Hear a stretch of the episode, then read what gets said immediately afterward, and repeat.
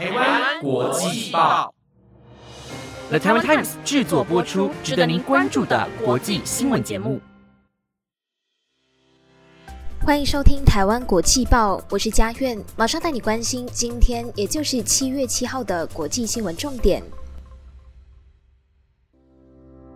各位听众朋友，晚安！马上带你关心今天的新闻内容。今天的国际焦点就包括了。Threads 刚上市，直接和推特开打，战况受人瞩目。日本首相岸田文雄将会赴北约峰会，或许会引起全球安全威胁。美国六月份新增就业人口再次降低。乌克兰申请加盟 CPTPP，会员国还需要再谨慎评估。以及意大利养老院深夜发生火灾，酿至少八十七死伤。如果你想了解更多的新闻内容，那就跟我一起听下去吧。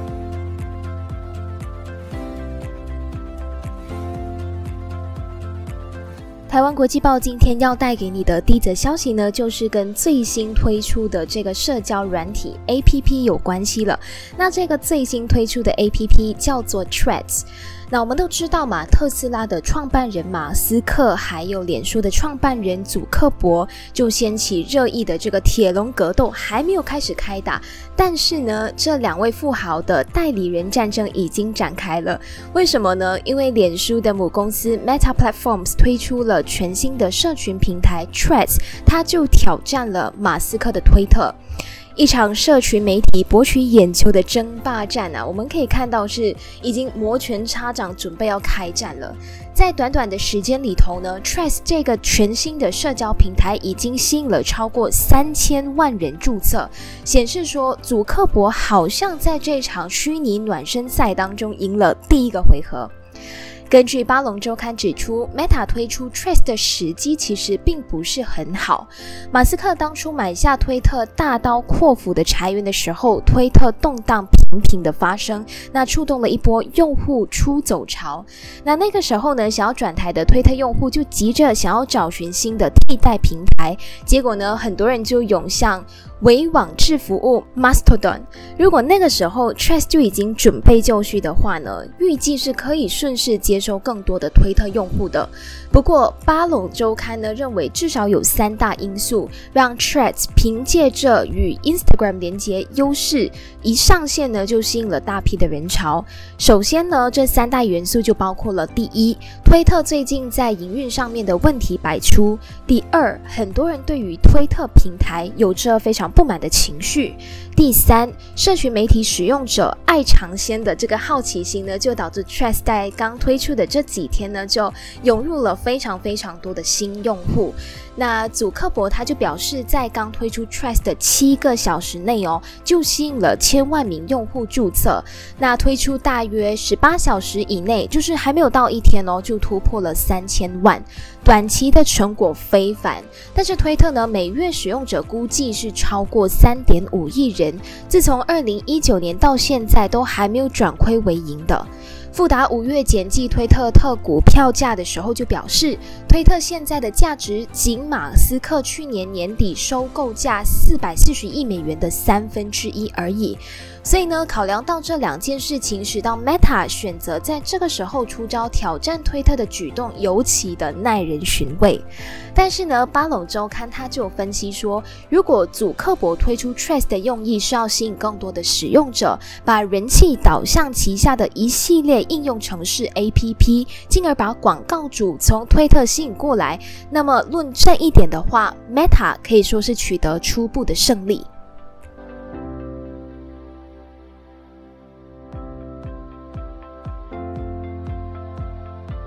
好啦，关心完了最新的时效潮流 A P P，接下来呢要带你关心的就是有关国际方面的议题。日本的首相岸田文雄在十一号呢将会出席在立陶宛举行的 NATO，也就是北大西洋公约组织峰会。那他将会提醒目前聚焦于乌克兰的北约留意中国和俄罗斯在亚洲的活动。但是呢，东京就认为说这些活动会威胁全球的安全。根据路透社报道，这是岸田文雄第二次出席北约会议。这次同行的还有包括了韩国、澳洲还有纽西兰的领导人。时值东京将国防支出翻倍，以贺阻中国和俄罗斯的武力在日本周围海空出没。由于日本感到不能够只单单依赖老盟友美国的支持，岸田文雄呢也正在向新的安全伙伴招手。根据日本庆应大学北约专家鹤冈路人表示说，日本虽然谈论领土完整性这一类的原则，但是呢，欧洲传递的讯息是，无论与俄罗斯之间的情势有多么的困难，别忘了印太地区。安田文雄过去一年不断呼吁志同道合国家要团结力量，并且警告，一旦中国尝试夺取台湾，类似俄乌战争的情况很有可能会在东亚爆发。北京呢，则是批评东京保持着冷战的思维。日本政府在最新版的年度防卫白皮书当中，形容日本被拥有核武的国家，例如中国、俄罗斯和北韩围绕，而俄国也和六个北约的成员国接壤。东京担忧卷入台海冲突，台湾距离日本国土仅仅一百公里。在北约将在立陶宛的首都维尔纽斯召开的高峰会上，日本预料会被纳入北约的定制伙伴关系计划当中，借此开启在网络安全、太空和中俄相关的资讯分享等方面的合作。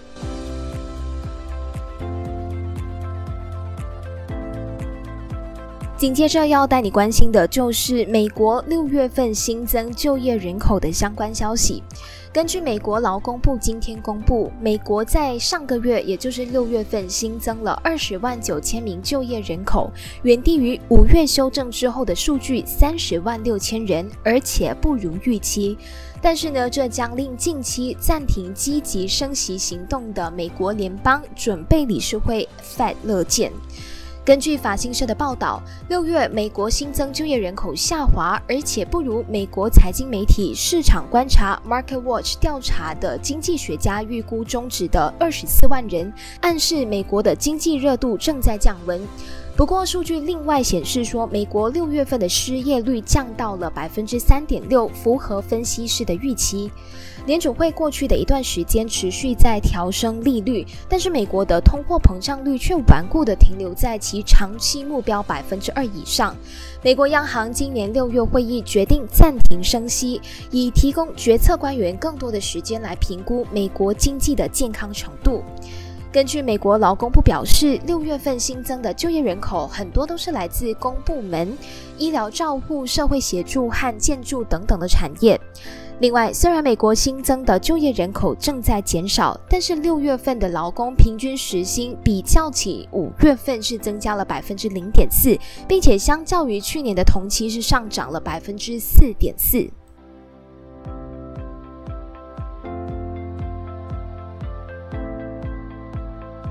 接下来要带你关心就是乌克兰正式申请加盟 CPTPP 的消息。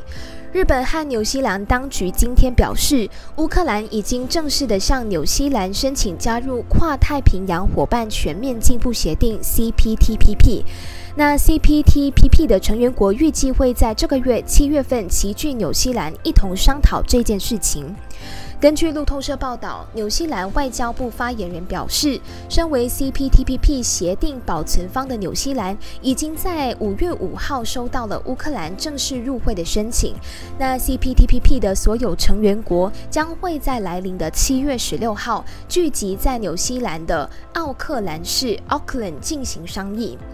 那值得一提的是，CPTPP 的成员国包括了澳洲、汶莱、加拿大、智利、日本、马来西亚、墨西哥、纽西兰、秘鲁、新加坡和越南。英国呢，则是今年刚加入成为的第十二个成员国。至于中国、台湾、厄瓜多、哥斯达黎加以及乌拉圭，也都递出了入会申请，等待被处理当中。